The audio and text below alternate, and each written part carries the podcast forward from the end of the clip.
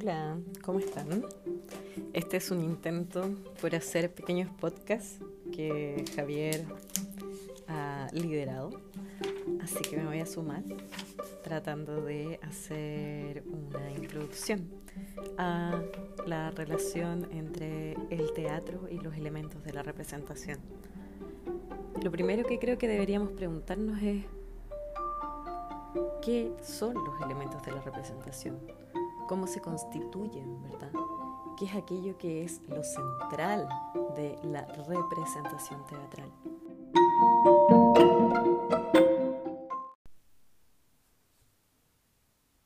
Ante la pregunta de cuáles son los elementos de la escenificación, de la representación, vamos a decir que en el teatro tradicional son los siguientes, o al menos los siguientes esa palabra que toma cuerpo. De repente la palabra puede ser una indicación, puede ser la guía para una teatralidad, ¿no? puede ser simplemente una didascalia, es decir, eh, que el actor 1 se mueva hasta el, donde está el actor 2, o un monólogo, o un texto, ¿verdad? Una palabra que eh, viene de otro contexto y se pone sobre escena, o el, el silencio, la ausencia de esa palabra encarnada en un cuerpo, un cuerpo que se construye, ¿sí? que caracteriza de alguna forma estos espacios, que se construye a través de elementos como el vestuario, el maquillaje, eh, las decisiones ¿verdad? que hay del movimiento, las decisiones actorales que hay sobre ese cuerpo, eh, el casting, como qué tipo de cuerpo va a estar sobre escena, cómo de alguna forma puedo hacer tensiones entre el género de un personaje y cómo choca con el género de la actriz, el actor. Después tenemos que pensar cómo ese cuerpo, dónde se va a situar. Se va a situar en una escena, en la construcción de espacios y de objetos. De espacios, una escenografía, un site specific, la determinación de un paisaje, Zurita haciendo una gran performance en el desierto, escribiendo en el cielo. Su escenografía es el cielo, pero ese cielo está recortado para ser mirado de una cierta manera. Entonces hay determinaciones de eso. Y ahí vamos a tener distintos oficios. Tramoya, maquinistas, utileros, que van a construir esos espacios. Después tenemos que pensar cómo ese cuerpo va a estar sobre ese espacio. Va a estar primero en una relación de tiempo, ¿verdad? Y eso es súper importante saberlo. ¿Y cómo podemos percibir ese paso del tiempo como espectadores? ¿Cómo nos hacemos cargo de esa temporalidad? Nos hacemos cargo de la temporalidad principalmente a través de la luminotecnia y a través del sonido. ¿Por qué? Es súper interesante. Dice, y acá estoy citando otra vez este texto de Devia de eh, Daniela Capona y de eh, Ana Corvalán.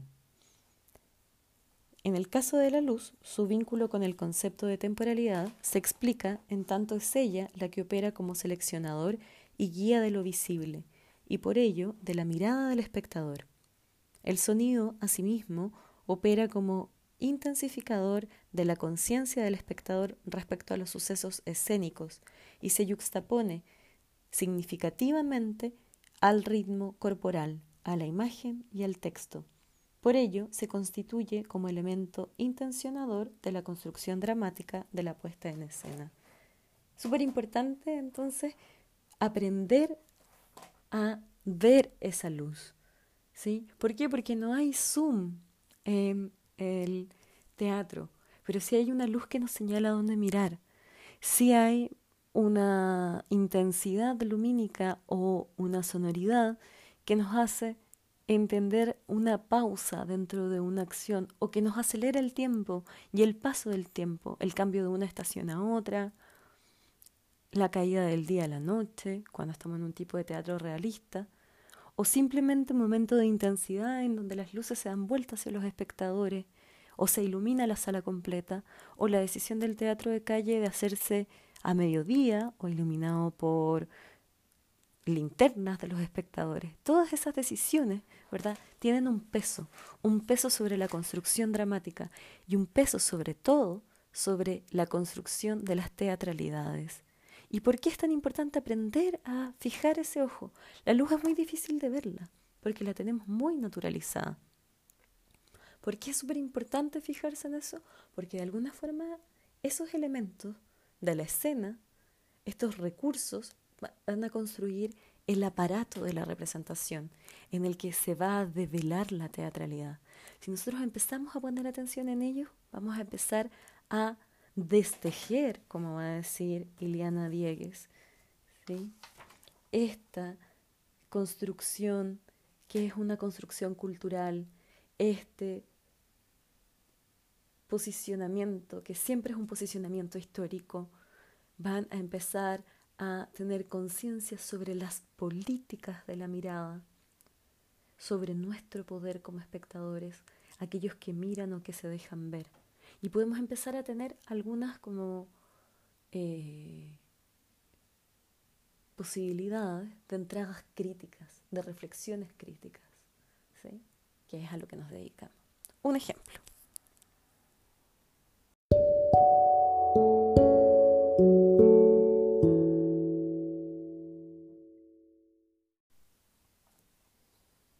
La propia Catalina Devia, diseñadora teatral, hace una reflexión cuando ella piensa en La viuda Pablaza.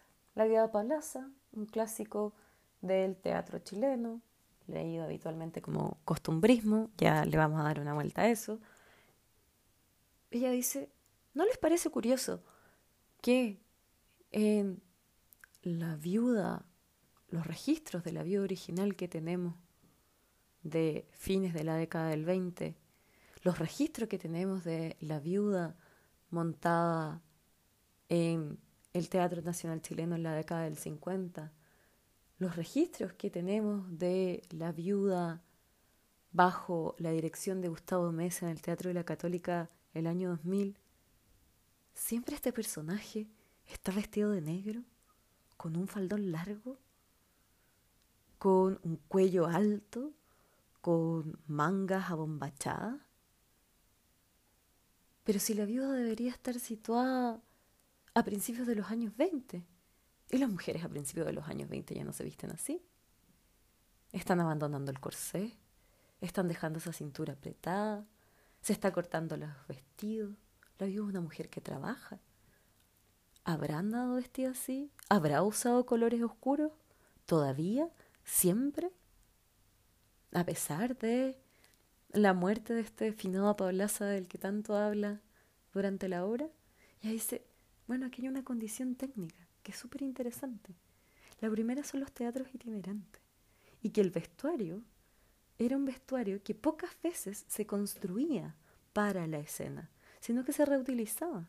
Entonces probablemente se reutilizaba un vestido de dama antigua un vestido de señora, un vestido de lo que se pensaba que era una patrona de fondo, que era un vestido del siglo XIX o de principios, de muy principios del siglo XX, un vestido negro, obviamente, porque era viuda, y también dentro de las posibilidades de una mujer que estaba alejada de cualquier erotismo, una mujer que no era deseable, por lo tanto sus cabellos están amarrados, una mujer que para poder tener acceso al poder debe renunciar a esa constitución de lo femenino que vamos a ver en el personaje de Florita, por ejemplo, esta mujer que ahí vamos a, ver después cómo, qué es lo que ocurre, les voy a contar lo que pasa. Entonces, obviamente hay un dispositivo escénico ahí que ha sido archivado, que ha sido reproducido como sin juicio. ¿Y qué hace Catalina Devia en la creación de ese personaje para la obra que ella diseña en el año 2015, si mal no recuerdo, bajo la dirección de Rodrigo Pérez, ¿sí? protagonizada por Catalina Saavedra. Ella parte con ese mismo vestuario, no lo cuestiona. La mantilla, el estilo español, ahí está, la señora, lo archivado. Pero poco a poco, a medida que van avanzando los actos, va desarmando ese vestuario. Le va poniendo color, va acortando el vestido, le va soltando el pelo. Incluso en una parte hay un gesto en donde la actriz se pone aro. ¿Por qué? Porque va reconstruyendo las posibilidades de lo femenino en el mundo contemporáneo.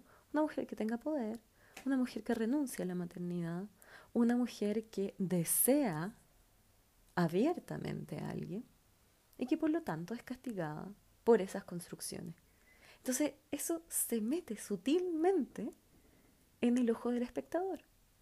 Y de alguna forma empieza a construir sentido, y ahí vamos a pensar en Ubersfeld y como la semiótica, toda esta red de signos ¿no? que está acá, empiezan a construir un sentido que de alguna forma desmonta la construcción naturalizada de la viuda, de la viuda pablaza, pero también de la viuda en general, o del lugar canónico que ha tenido esta viuda.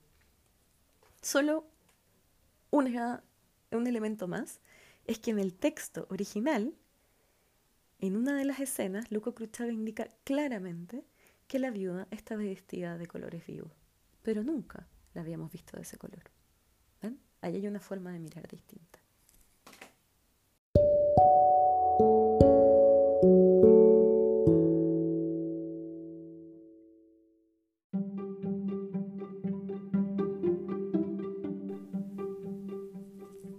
acá el final de esta intervención. Las preguntas, ¿no? Entonces, ¿cómo vamos a entrar? ¿Por qué nos tenemos que fijar en estos elementos escénicos, en estos oficios?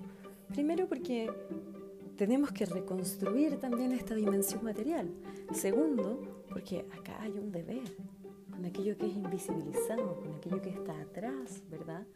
Y que constituye las condiciones de producción de la obra a la que estamos accediendo y las construcción, la construcción o las posibilidades de recepción de esa obra. También eso es algo súper importante. Luego, porque nos permite entrar a algunas construcciones y nos permite reflexionar críticamente. Acuérdense siempre que crítica significa fisura, ¿no? Y desde esa fisura nosotros entramos y a través de esa fisura nosotros podemos leer, analizar, cuestionar, pensar, generar discursos culturales en torno a estos elementos de estas obras de arte. Entonces, por ejemplo, obviamente Grifero está determinado por la posibilidad técnica de una escenografía que, por ejemplo, en Río Abajo nos permite ver muchas escenas de forma paralela, la multiplicidad algo que no existía en el teatro anterior. Y tenemos una forma de entrar, de estructurar ya no solo el escenario entre adelante y atrás, sino entre arriba y abajo. Y eso es central. Y de ahí podemos construir lo que él va a llamar esta dramaturgia del espacio. Porque en Saber el Cruel, cuando vemos la representación dentro de la representación, podemos pensar en los elementos técnicos con que se construye. La sábana, el telón, cómo de alguna forma esta mentira se vuelve verdad. Es decir, podemos construir a través de la idea de lo verosímil, de lo teatral, y aquello que supera esa teatralidad, pero estando dentro del teatro. O sea, esta máscara, ¿no? Con la que constantemente, como diría Kailoa, se va construyendo lo verdadero, el develar, ¿no? De alguna forma, como en el teatro clásico. La máscara no tiene nada que ver con encubrirse, sino con revelar. Entonces, entrenemos el ojo, miremos atentamente, tratemos de percibir estas señales, tratemos de percibir cómo los textos nos abren estas señales, tratemos de ver cómo nosotros hemos naturalizado cosas. Hemos naturalizado relatos, hemos naturalizado formas en que se monta el cine, hemos naturalizado las formas en que se va un raconto o no. ¿Y qué pasa cuando nos descolocamos de esa forma? Cuando el arte tensiona ese aparato de la representación. ¿Hacia dónde nos lleva? ¿Qué busca? Bueno, nada. Ahí los escucho a ustedes. Buena suerte con las cuarentenas. Nos vemos.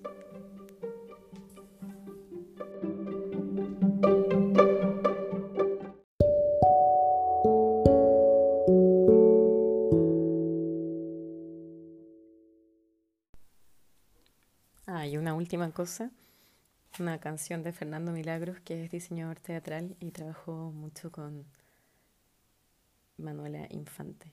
En Cristo, de hecho, estaba en escena.